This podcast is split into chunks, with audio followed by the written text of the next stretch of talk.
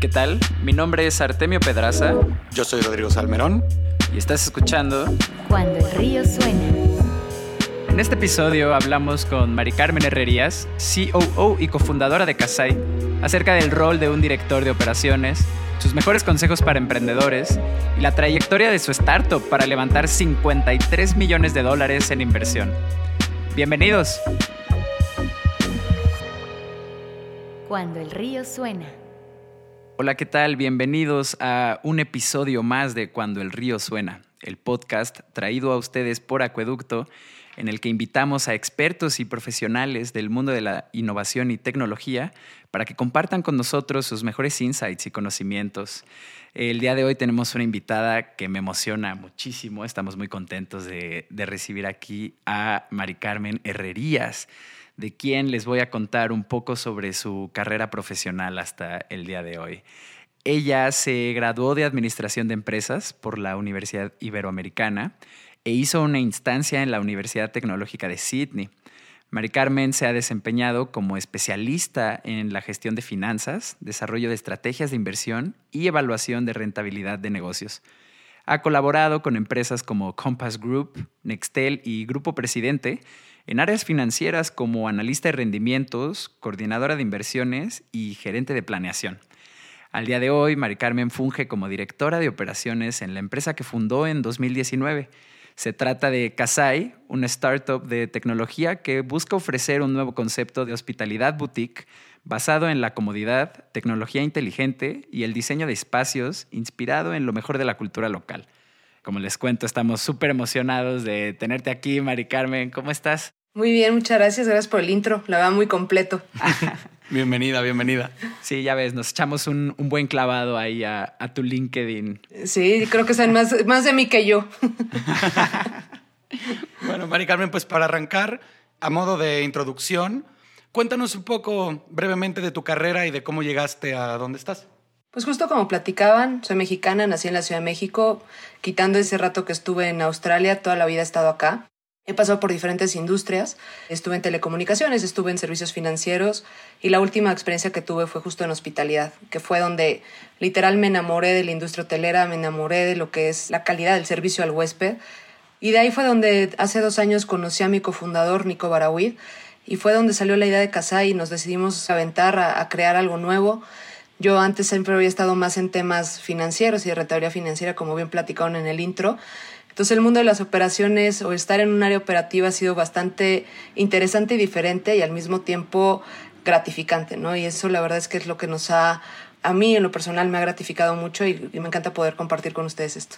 Está fantástico, justo es muy curioso cómo tienes como todo un background de finanzas y acabas en la parte de la industria hotelera como más sobre el servicio y supongo que es ahí donde ligas ya pues toda esta parte de operaciones que es la que diriges en Casai, ¿no? Justo, la verdad es que a pesar de que estaba en planeación financiera, al menos en Grupo Presidente, que es donde, donde trabajaba previo a Casai, está muy de la mano con operaciones. Siempre estábamos buscando analizar proyectos para mejorar operaciones. Entonces me tocaba estar platicando mucho con los gerentes de los hoteles, con las áreas operativas. Y ahí también es donde empezamos a darnos cuenta de las oportunidades que puede una industria hotelera. ¿no? La industria hotelera lleva cientos de años y es una industria que sabemos que va a existir toda la vida, pero creo que también donde encontramos ciertas necesidades tecnológicas que hoy no existían, que es lo que estamos tratando de atacar en Casai, y sobre todo también eficiencias. ¿no? Yo lo platicaba con mi cofundador cuando lo conocí, a mí me toca ver mucho presupuestos y me impresionaba que tenían que tener los hoteles una línea en presupuestos para reimprimir menús. ¿No? Si querías cambiar el precio del club sandwich, ¿no? el, el artículo básico de todos los room service, tenías que reimprimir 700 menús y eres como de, pues hay soluciones ya tecnológicas que no tienes, ¿por qué no? Y obviamente creo que con esta pandemia también hemos visto cómo ha cambiado las cosas y cómo la, la interacción y la tecnología está apoyando mucho a este distanciamiento que hemos tenido que tener.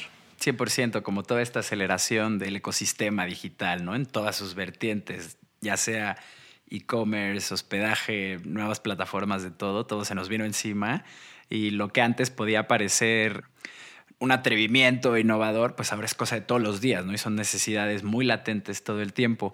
Oye, y tocando un poco el tema trayéndote a la actualidad, ¿no? Nos contabas cómo era un poco tu labor en Grupo Presidente, en Casai, donde además no solo llevas las operaciones, sino que también eres cofundadora. Eh, ¿Cuál es tu papel ahí? Eh, ¿Qué haces todos los días? ¿Cómo es un poco tu día a día en ese startup? Es una muy buena pregunta. Son los días son locos y justo como estábamos platicando antes de, de, empezar, ya, ya no nos acordamos qué es dormir, pero la verdad es que cuando, cuando empezamos Kasai, mi cofundador y yo decidimos cómo hacer esta separación de los roles, ¿no? Sobre todo él tiene mucha más experiencia en tecnología que yo y eso eh, no, no me voy a poner ni al nivel. Entonces también esa parte tecnológica, esa parte estratégica la ve más él y yo me quedé más con el área del día a día, ¿no? Yo en operaciones lo que me toca a mí específicamente es pues, supervisar que todas las áreas ya de desde que ponemos un departamento, desde que nos entregan un departamento hasta ya cuando recibimos un huésped, estén en orden, ¿no? Va desde el diseño, a mí me toca estar con el equipo de diseño, con el equipo de montaje, con el equipo project manager, el equipo operaciones, ya específicamente housekeeping, mantenimiento. Entonces ya es, ya lo que ve el huésped o lo que palpa el huésped es prácticamente lo que yo toco, ¿no? Todo lo que es más áreas de soporte como finanzas, legal, todo eso lo vemos en conjunto mi cofundador y yo, pero más, más enfocado él. Sí, entiendo perfectamente que ya no te acuerdes de qué es dormir. y aprovechando, Mari Carmen, que ya nos explicaste cómo funciona el rol del COO dentro de Casai, para tener a toda nuestra audiencia en la misma página, ¿cómo defines tú las operaciones, ¿no? Ya que el rol del CEO está más en el imaginario colectivo, ¿cuál es la diferencia entre un CEO y un COO? Mira, va a sonar un poquito a lo mejor egocéntrico, pero la verdad es que para mí las operaciones, el, área operativa es la que hace que las cosas sucedan. ¿no? Muchas veces la parte más estratégica, más de hacia dónde va el negocio, más el enfocar la empresa o el rumbo al que debe ir la empresa, cae más en el CEO el COO es el que logra que ese rumbo se lleve a cabo y que estemos alineados hacia el mismo objetivo. Entonces, como te diría que es como se separa, al menos en nuestro caso, como separamos eso, es justamente así, ¿no? El CEO delimita hacia dónde es el rumbo de la empresa, hace el, plan a largo plazo, el COO se enfoca que ese plan a largo plazo esté sucediendo y que esté alineado.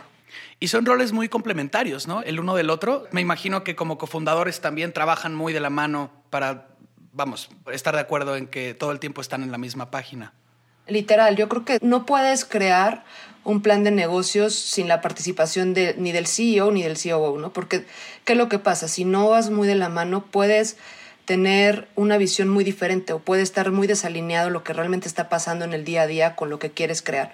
Yo con mi cofundador tengo una gran relación porque pues, él es el CEO, COO y los dos somos los cofundadores y sabemos muy bien lo que está sucediendo en todo el negocio, pero sí creo que en una empresa tradicional, pensando que no es un cofundador, creo que son los dos roles que más comunicación tienen y que más se complementan porque puedes tener una visión, pero puedes estar súper desalineado con lo que en realidad está pasando.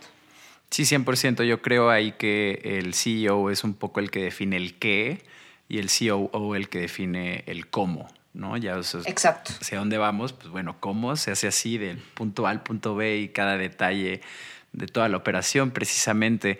Platicando un poco sobre planeación estratégica, Mari Carmen, ¿a cuántos años está pensado un plan de operaciones ejemplar o cómo luce uno? ¿Cuáles son los traits fundamentales que a manera de checklist tú podrías decir, bueno, pues este es un buen plan de operaciones para un negocio?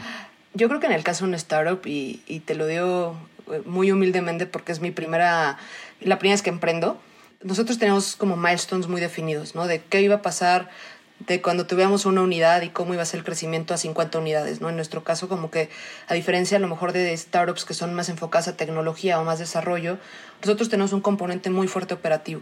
Entonces, nosotros sí empezamos a delimitar, bueno, ¿qué pasa cuando tenemos 50 unidades? ¿Qué es lo que pasa cuando tenemos 100 unidades, 200 unidades, 1000 unidades?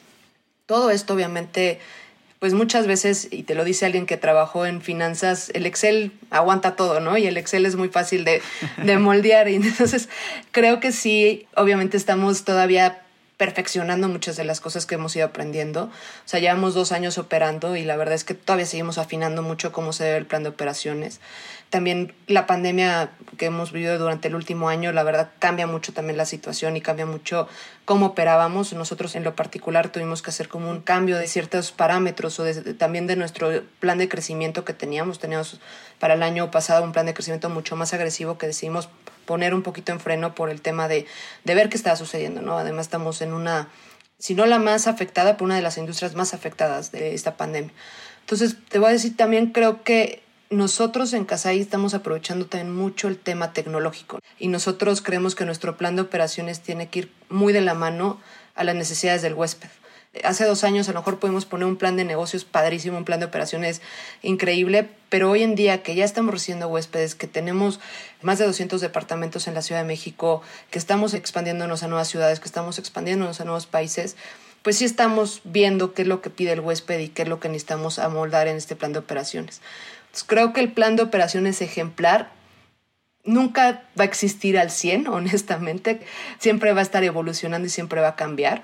Y creo que es un poco también dependiendo la industria en la que cada quien esté. Muchas gracias, Mari Carmen. Y mencionas dos puntos que me gustaron mucho.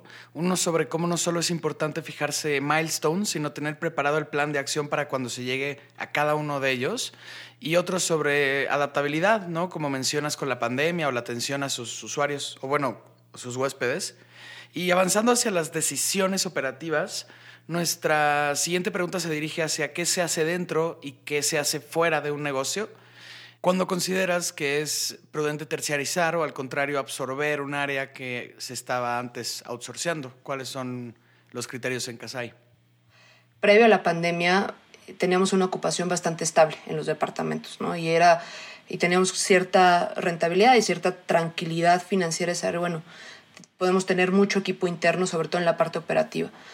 Cuando viene la pandemia y de repente pues empiezan a cerrar vuelos, eh, Airbnb también cerró la plataforma un tiempo, nos dimos cuenta que hay ciertas cosas o ciertos factores externos a, nosotros que también te llevan a, a, tomar decisiones de outsourcear, ¿no? Y de decir, oye, ¿para qué tengo un equipo interno pensando en 200 unidades y un 70%, 80% ocupación? Se me cae ahorita la ocupación y realmente tengo un equipo parado que no, no hace sentido, ¿no? Entonces ahí nosotros decidimos hacer este cambio a, a terciarizar. También gran parte de nuestra operación y una de las cosas divertidas de este rol es que a diferencia de un hotel, nosotros estamos descentralizados, ¿no? Tenemos departamentos por diferentes colonias, entonces tienes departamentos en Polanco, departamentos en la colonia Roma, que en pandemia era bien fácil moverte, ¿no? Se, como que desapareció el tráfico de la ciudad. Pero todo el mundo sabemos que, bueno, los que viven en la Ciudad de México saben perfectamente cómo se pone el tráfico, sobre todo un viernes a las 3 de la tarde que no te puedes ni mover. claro. Entonces también, literal. Entonces el tema logística para nosotros fue un rompecabezas que fue de cómo lo hacemos, ¿no? Y la verdad es que pensar que nosotros hacerlo internamente dijimos no hace sentido. Literal, me voy a volver un startup de logística y no uno de hospitalidad y tecnología. Entonces, ahí yo creo que es cuando tienes que tomar la decisión de hay gente que está especializada en esto, hay startups que están especializadas en este tipo de problemas, confiar, ¿no? Y, sí, al principio para nosotros lo quisimos hacer interno muy al principio porque queríamos entender cuál era el reto, qué representaba, cuáles eran los recursos.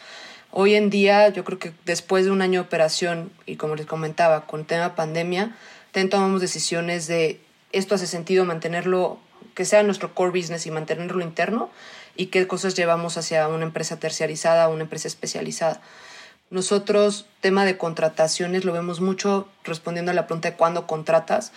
Lo vemos mucho de acuerdo, sobre todo la parte operativa, mucho el número de unidades. Les digo, la parte operativa, ¿no? La parte tecnológica, nosotros, el equipo más grande que tenemos hoy en día en Kasai es el equipo tech. Entonces, para nosotros el core business de Kasai, a pesar de que estamos muy claros en hospitalidad, es crear esta tecnología para la hospitalidad y crear un producto diferente basado en tecnología. Me parece súper interesante, Mari Carmen, que su equipo más grande sea el de tecnología, porque tienen un componente físico innegable, ¿no? La hospitalidad pues necesita inmuebles y logística y esto nunca va a desaparecer por más que la tecnología avance. Ahorita cuánta gente, ay, perdón. No, no, no, vas. Eh, ¿Cuánta gente tienen en su flota? Mira, somos alrededor de 140 personas y como te comentaba, el equipo más grande, que son más de 40 personas en el equipo de tecnología. Entonces, sí, realmente el componente tecnológico para nosotros es vital porque honestamente gran parte del problema y lo platicaba con mi cofundador hace dos años que, bueno, hace más, de dos años porque él y yo nos conocimos en noviembre de 2018, es lo que queremos atacar, ¿no? No solamente es lo que ve el huésped o esa tecnología que damos al servicio huésped como es el tener el Smart Lock o tener los componentes tecnológicos para que puedas streamear y que puedas ver tu serie de Netflix o tener una conferencia como la que estamos teniendo desde un departamento, pero también el tema de cómo desarrollamos tecnología para eficientar la operación, ¿no? Que a mí me tocaba ver mucho cuando trabajé en hotelería, sigue siendo procesos súper manuales. Te hospedas en un hotel y ves a las housekeepers con un checklist físico eh, diciendo, ah, bueno, saqué dos toallas, saqué dos sábanas. Y realmente ya hay muchísima tecnología. Y luego viene la supervisora atrás a realmente ver que sí ya salió de esas dos cosas, ¿no? dices, Revisando los tickets a mano, ¿no? Literal, ¿no? Hay temas de inventarios. Y creo que hay mucho componente muy manual, que es justo también lo que estamos buscando nosotros atacar a través de tecnología. Fantástico, ¿no? Pues qué interesante propuesta de valor y sin duda es un área que necesitaba urgentemente como este proceso de transformación digital, ¿no? Bueno, pues siendo estas todas las preguntas del primer bloque, vámonos a nuestro intermedio. Recuerde toda la gente que nos está escuchando que si encuentran este podcast de valor o si creen que puede servirle a alguien, compártanlo con esa persona. Pueden encontrarnos en redes sociales como acueducto.studio y en la página del podcast registrarse a la newsletter para que no se pierdan ninguno de los programas. Regresamos. Estás escuchando Cuando el río suena, un podcast de conversaciones con agentes expertos y emprendedores del mundo digital. Tus anfitriones son Rodrigo Salmerón y Artemio Pedraza, fundadores del estudio de estrategias e interfaces digitales Acueducto. Para más información, visita cuandoelriosuena.com. Si encuentras valioso este podcast, por favor ayúdanos a compartirlo con un amigo o síguenos en Spotify o iTunes. Muchas gracias. Regresamos con Rodrigo y Artemio. Bienvenidos de vuelta a Cuando el río suena. Seguimos con nuestra invitada de esta edición, Mari Carmen Herrerías, y continuamos la exploración en el mundo de la hospitalidad y las operaciones. Para la siguiente pregunta, Mari Carmen, sabemos que a finales del año pasado cerraron su Serie A sumando un total de 53 millones de dólares en inversión. Cuéntanos un poco de tu experiencia levantando capital. Sí, nosotros, como les platicaba, empezamos hace dos años. La primera vez que nos acercamos con inversionistas para la ronda semilla fue en enero de 2019, por ahí más o menos cuando todavía todo era una presentación en PowerPoint y era números bonitos, este, optimistas y, y, diciendo cuál era nuestra historia, qué es lo que queríamos crear ¿no? en el mercado de la hospitalidad, sobre todo en Latinoamérica. Nos acercamos primero con Angel Investors, mi cofundador tenía bastante contacto con estos inversionistas porque él estaba en una startup antes de que fundáramos Kasai, o sea, trabajando dentro de una startup, no fundando. Para los dos es nuestra primera experiencia como fundadores. Después de que nos empezamos a acercar primero con Angel Investors y vimos que la idea o el proyecto Kasai tenía pues cierto futuro y que sí había cierta, bueno, que era un producto atractivo para inversión, nos acercamos con lo que nosotros consideramos los dos fondos latinoamericanos más importantes, que uno de ellos es CASEC, fundado por los mismos fundadores de Mercado Libre, y Monashis, que tiene inversiones importantísimas como Rappi. Entonces nos acercamos con ellos, les mostramos cuál era nuestra visión, cuál era Kasai, de ahí pues tuvimos la gran fortuna de que los dos fondos creyeron en nosotros, los dos fondos decidieron participar en nuestra ronda semilla. Al mismo tiempo de que todo esto sucedía, porque la gente que ha estado en este lado sabe que no son procesos rápidos. Muchas veces te dicen, pues sí, me gusta mucho tu idea, pero de eso a que realmente ya recibas los fondos es un camino largo, ¿no? Nosotros decidimos lanzarnos a poner nuestro primer departamento con, con recursos propios. Decidimos rentar un departamento de la colonia Roma, mueblarlo nosotros, sin equipo, porque no teníamos dinero para pagarle a nadie. Y de ahí dijimos, bueno, pues vamos a ver si realmente lo que tenemos hoy en día en un PowerPoint, en una presentación, hace sentido y realmente es algo que un huésped quisiera. Nuestra sorpresa fue que una vez que lo decidimos lanzar, ese mismo día que lo lanzamos ya teníamos la primera reservación para el día siguiente y de ahí ha sido uno de los departamentos que mayor ocupación ha tenido, que mejor tarifa hemos logrado y se volvió como nuestro bebé, ¿no? Nuestro primer departamento. Y de ahí pues cerramos la ronda semilla, les digo, con Casa Kimonashis, fue una ronda de 3 millones de dólares. De ahí empezamos a hacer nuestro plan de inversión, nuestro proyectando esos recursos, cuánto tiempo podríamos seguir con ellos, obviamente pensando mucho lo que platicamos en, en la parte anterior de pues contrataciones, headcount, empezar a ya poner los números más aterrizados a la ronda. Y después cuando llegamos alrededor de 50 unidades, logramos levantar nuestra serie A. Nuestra serie A estuvo, la lideró Andreessen Horowitz, que es un fondo norteamericano súper importante, tiene inversiones en Airbnb, en su momento tuvo en Facebook. La serie A fue 23 millones de capital y logramos cerrar una parte de deuda de 25 millones con Triple Point. Fue una de las rondas más importantes en México, una de las rondas más importantes en Latinoamérica. Ahorita hay muy buenas noticias en otros lados, eh, también de rondas súper importantes, tanto Semilla como Series A. Entonces nos da muchísimo gusto que, que los fondos estén enfocando en Latinoamérica y especialmente en México. Creo que hay hoy en día este mercado de emprendedores y de ideas nuevas pues estamos viendo que cada vez toma más fuerza y más relevancia, ¿no? Entonces, eso fue un poco cómo fue nuestra historia. Ahorita, el año pasado fue cuando cerramos la Serie A.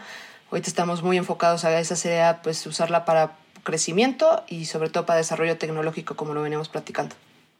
Pues para hacer su primer emprendimiento, creo que sacaron la bola del campo completamente. Definitivamente. Pioneros, además de lo que se convertirá, porque ahora apenas está muy joven, ¿no? Pero en el mercado de inversión del emprendimiento latinoamericano. Sí, claro. O sea, la, la mentoría es con ustedes. Tú, tú puedes, o sea, ahorita está platicando conmigo, pero puedes platicarte con mi cofundador y la verdad que todo esto ha sido una grata sorpresa para nosotros. Creo que te lo digo también con mucha humildad, que nosotros, eh, los fondos que tenemos atrás han sido muy, ahora sí que son los fondos que queríamos, ¿no? Y creo que esa es una gran ventaja porque tenemos un mentorship de ellos impresionante, ¿no? El, poder contar con Case que fundaron Mercado Libre y hoy en día vemos lo que es Mercado Libre, con un Andreessen que tiene inversiones en Airbnb, con un Monashis que tiene en Rappi, pues tienen muchos casos de éxito y que también te ayudan mucho a saber que lo que estás haciendo es lo correcto y que no nada más estás tú, ¿no? No te sientes como, pues como luego cuando la gente tiene un negocio y que te sientes como, ah, bueno, tiene que ser con mis recursos y es mi idea y yo tengo que hacer todo y yo soy CEO, COO, CTO, todo. Tenemos la gran suerte de contar con unos partners en este, en este proyecto impresionantes. Claro, ahí es bien fundamental a lo que recurrentemente volvemos como del smart money, ¿no? Como toda la mentoría, toda esta parte de experiencia que ya tienen estos fondos y que ustedes puedan recurrir a ellos incluso para un consejo, una plática o para revisar cómo le fue este Q a la empresa, pues está fantástico.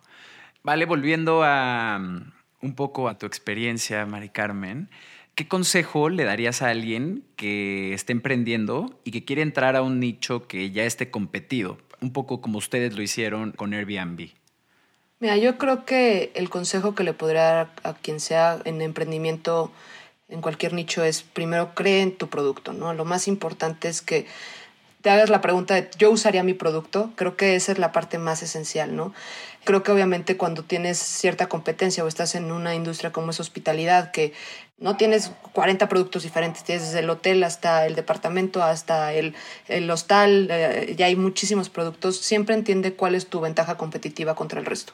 Si estás creando algo que es diferente, entiéndelo, explótalo, pero sobre todo también nunca dejes de escuchar a tu usuario o a tu huésped en nuestro caso, porque creo que tú puedes emprender y puedes tener una gran idea, pero si nadie la va a usar, pues no es una gran idea, ¿no? Entonces, al final del día eso nos ha servido mucho a nosotros, lo que les comentaba también en el segmento anterior, que nosotros nunca hemos dejado de escuchar al huésped, nosotros nos metemos eh, a través de procesamiento del lenguaje natural, entender las conversaciones con nuestro huésped, de saber qué es lo que realmente, cuál es el tono del, del mensaje, cuál es realmente lo que le está gustando al huésped, qué productos hacen sentido, cuáles no. Y les hablo desde los shampoos que metemos hasta si les gusta la terraza del departamento, ¿no? Y nos da muchísima información a nosotros de hacia dónde dirigirnos, qué es, hacia dónde nos tenemos que mover. Hoy en día en la pandemia nos hemos dado cuenta que pues la gente hace más clic en fotos o en departamentos que tienen terrazas. Entonces, ya hoy que queremos cerrar departamentos, estamos buscando departamentos nuevos, estamos muy enfocados al tema terrazas. Entonces, es esa parte de que como fundadores o como emprendedores no te ciegues a que tu idea es la más maravillosa, sino que crece con tu idea, ¿no? Crece con la idea de que pues se puede modificar, que se puede moldear a lo que tu mercado quiere.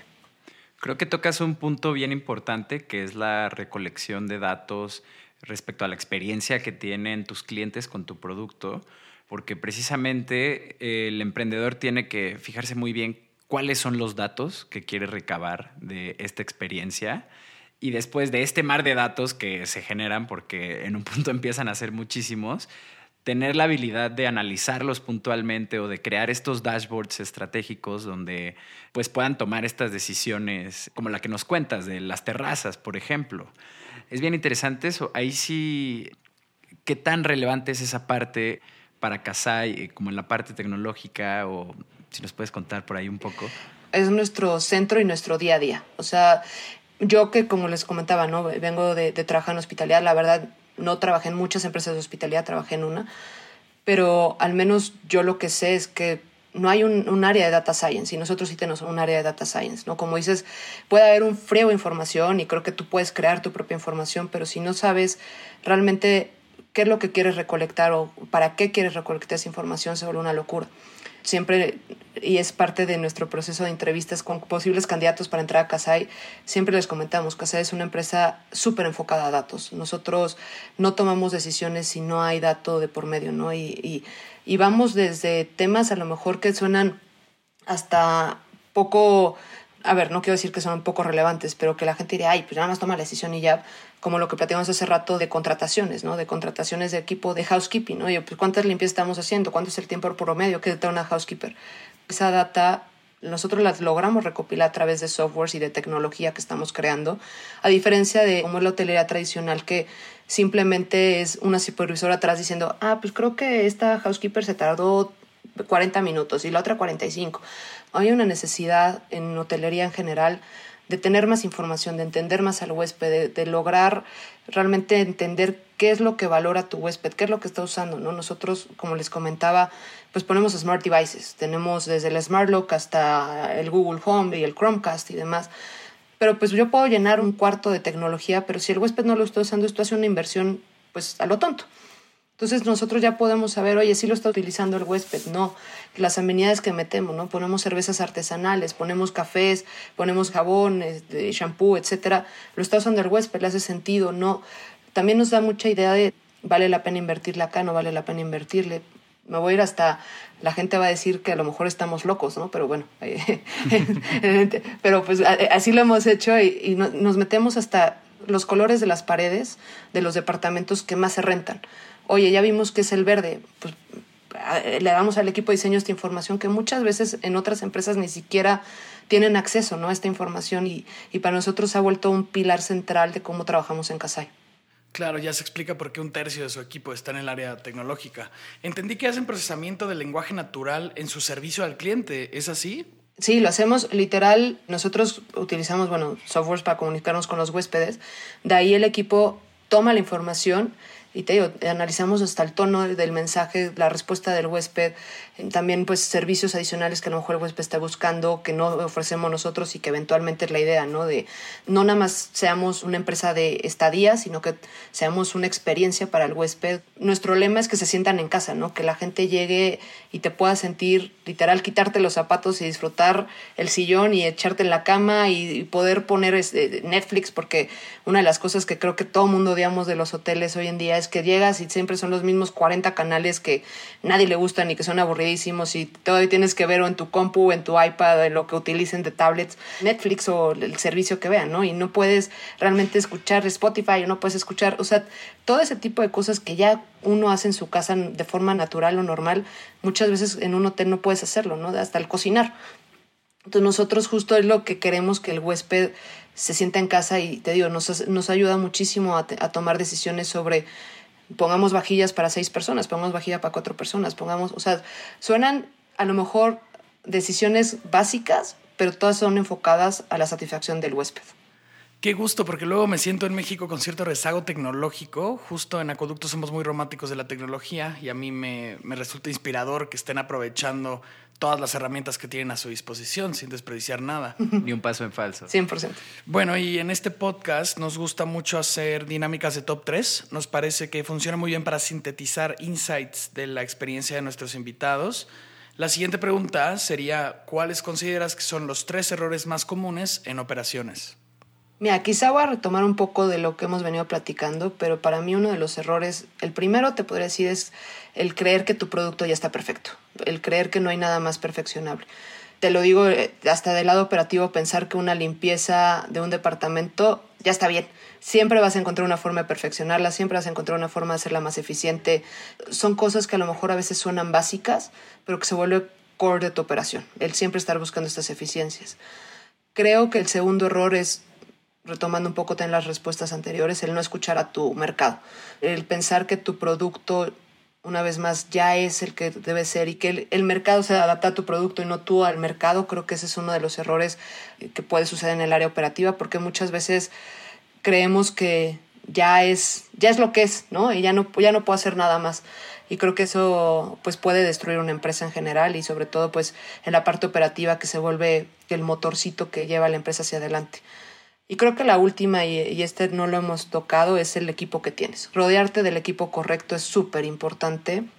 Creo que una de las cosas que más satisfacción me da hoy en día en Casay es el equipo que tenemos. A mí me encanta cada una de las 139 personas, porque yo soy la 140, que hay en el equipo, es personas que están súper comprometidas en Casay, que saben que la finalidad es traer huéspedes, que es satisfacción de huéspedes. Creo que a mí, en lo personal, es siempre algo que me encantó desde que empecé a trabajar en hospitalidad, cómo te cambia esta mentalidad, ¿no? De, es muy enfocado a satisfacción del huésped, es muy enfocado al servicio, es muy enfocado a qué necesitas, a cómo me perfecciono. Y creo que esa cultura se permea en el equipo y creo que esa parte es para mí vital, ¿no? El que no tengas un equipo correcto en tu área operativa o en cualquier área, pero sobre todo en la operativa, puede ser uno de los errores más comunes y que puede perjudicar muchísimo también. 100% ahí de acuerdo. Muchas veces en este tipo de entrevistas es recurrente cuando se le recomienda a nuestra audiencia tener una fuerte cultura de trabajo, tener muy bien alineado a todo tu equipo y escogerlo de verdad con pincitas, porque acaban siendo el motor de todo, ¿no? Tú puedes tener todo bajado en un Excel, como decías, todas las operaciones, un canvas padrísimo, pero si la parte que al final del día se va a poner a echar a andar la máquina no está comprometida con esta visión o incluso está solo desalineada y jalando hacia otro lado que no es el norte, pues todo se puede venir abajo, ¿no? Sí, completamente. Muy bien, pasemos a la siguiente pregunta. Está relacionada a las rondas de inversiones que ya recibieron, justo como mencionas, Casay es uno de los casos excepcionales en este rubro. Y te queríamos preguntar que si tú estuvieras en la mesa que toma las decisiones de a dónde están yendo este tipo de inversiones aquí en México y en toda Latinoamérica, ¿qué cualidades de un negocio te inspirarían confianza para invertir en ciertas ideas o startups? Mira, creo que estar del otro lado de la mesa debe ser más difícil que estar de este lado de la mesa muchas veces. Pero honestamente, y es algo que nos repitieron muchas veces nuestros inversionistas y que con el tiempo te das cuenta que sí, es la pasión de la gente que está fundando la empresa. Si tú no crees realmente en tu producto, si realmente no sabes en lo que te estás metiendo, creo que esa parte es esencial. Todos sabemos que emprender no es un camino fácil, que emprender es un camino muchas veces el más complejo y el más complicado. Si tú mismo no crees en lo que estás haciendo, si no crees el producto en el que tienes, para mí sería el primer como foco rojo, ¿no? Al momento es una inversión. Más allá muchas veces del conocimiento en la industria, creo que si tú no usarías tu propio producto, desde ahí viene el problema, ¿no? Y, creo que debe ser como un foquito rojo que podría tener cualquier inversionista. El segundo es, dentro de esta creencia del producto, también es que también conoces tus ventajas competitivas, ¿no? Que es lo que veníamos platicando en una de las preguntas anteriores. Es importante definir muy bien tu historia, definir muy bien hacia quién vas enfocado, definir muy bien si hay un mercado allá afuera, y quizá esto es más mi ex parte financiera que traigo, pero es mucho también conocer esto, ¿no? La penetración de mercado, qué tanto sí podrías hacer una proyección financiera. Pero al final del día creo que todo se basa en quién es la persona que está atrás de la idea, ¿no? Y a nosotros, cada vez que hablamos con uno de nuestros inversionistas, con CASEC, siempre la pregunta con la que acaba la conversación es, ¿y se están divirtiendo? Y la verdad es que al principio uno está todo estresado y dices, ¿cómo que me, me estoy divirtiendo? Y, y ahorita te das cuenta que es esencial, ¿no? Si realmente no estás disfrutando lo que estás haciendo y si no te das cuenta que tienes esta pasión, pues desde ahí está, es la raíz, ¿no? De la empresa. Qué bonita pregunta, ¿eh? Me quedé así como un poco conmovido por ella. Su respuesta, más bien. Sí. fue fue, fue de, los libros que he leído.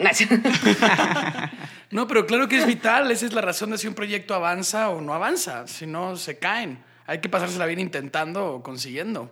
Claro, y mientras tenga uno gasolina también, ¿no? Justo es muy curioso, esto sale completamente de la conversación que estamos teniendo, pero para eso después existen fondos como Tiny Capital, que justo su target son negocios que ya llevan 10 años operando y que justo tal vez los founders o el CEO en cuestión, pues ya está agotado después de todo este camino que es emprender y llevar una empresa pública o levantar inversión y operarla y demás y pues ellos de lo que se encargan es de invertir, comprar la empresa y sustituir al CEO con alguien que respete la visión, ¿no? Claro. Pero precisamente para arrancar, para jalar inversión, para hacer que las cosas funcionen, sin duda lo que se ocupa es cada gota de sudor del founder o de los founders en cuestión, ¿no? Como decíamos hace rato antes de empezar el, el programa, mientras haya un sueño, a entregar todo el sueño. ¿no? Literal, literal. Pues Mari Carmen, tenemos una última pregunta ya para despedirnos, por más que nos pese. De lo que ha sido una, una gran plática. Sí. Sí, sin duda, Mari Carmen. Pues intentamos compartir con nuestra audiencia algunos materiales o recursos. ¿Cuáles serían tus favoritos para mantenerte actualizada en el ecosistema? Y si nos ayudas también con tus redes para que nuestros seguidores te puedan encontrar, fantástico. Súper, pues mira, yo soy de la vieja escuela, entonces para mantenerme toda informada de lo que sucede en el país y todo este rollo, pues sigo siendo de periódico y, y- y ya sé que es lo más vieja escuela de este mundo. La verdad es que hoy en día, para mantenernos un poquito más actualizados de lo que está sucediendo en este ecosistema de emprendedores. A mí me encanta una herramienta que se acaba de lanzar que es Clubhouse. Para los que no, no han oído, véanlo porque la verdad es que está súper interesante. Puedes conectar con muchísimos emprendedores, mantenerte informado, hay pláticas entre ellos. La verdad es que está súper, súper interesante. Me encanta también que haya recursos como ustedes, que ya también la gente pueda tener la, la facilidad de escucharlos en un podcast y que sepan lo que está sucediendo allá afuera. Antes no teníamos muchos recursos para saber lo que sucedía en las startups y creo que también es parte de por qué había menos emprendedores en México eh, antes. No sabíamos que este mundo existía. Yo se lo platicaba a mi cofundador cuando lo conocí. Siempre muy a lo básico, LinkedIn también. Creo que ahí se comparten muchas noticias. Sean muy cuidadosos de a quién siguen y qué siguen porque te puede guiar ¿no? hacia este ecosistema. Y de redes sociales les voy a compartir el primero el de Kasai. Nuestra página es kasai.com. Nos pueden encontrar en Facebook, en Instagram. También, bueno, en Instagram estamos como We Are Kasai.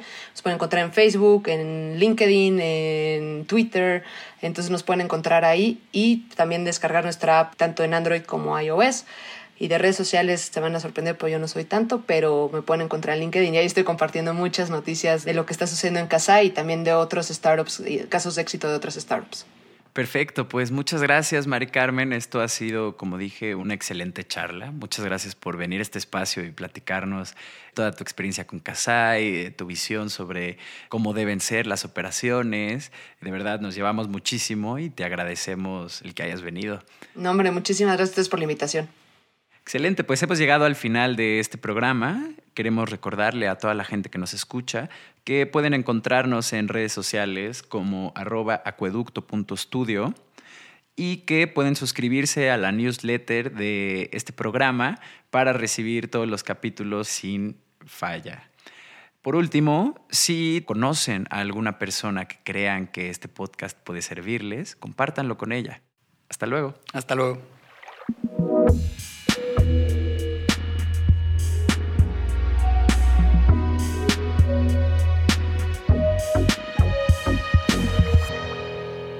Cuando el río suena.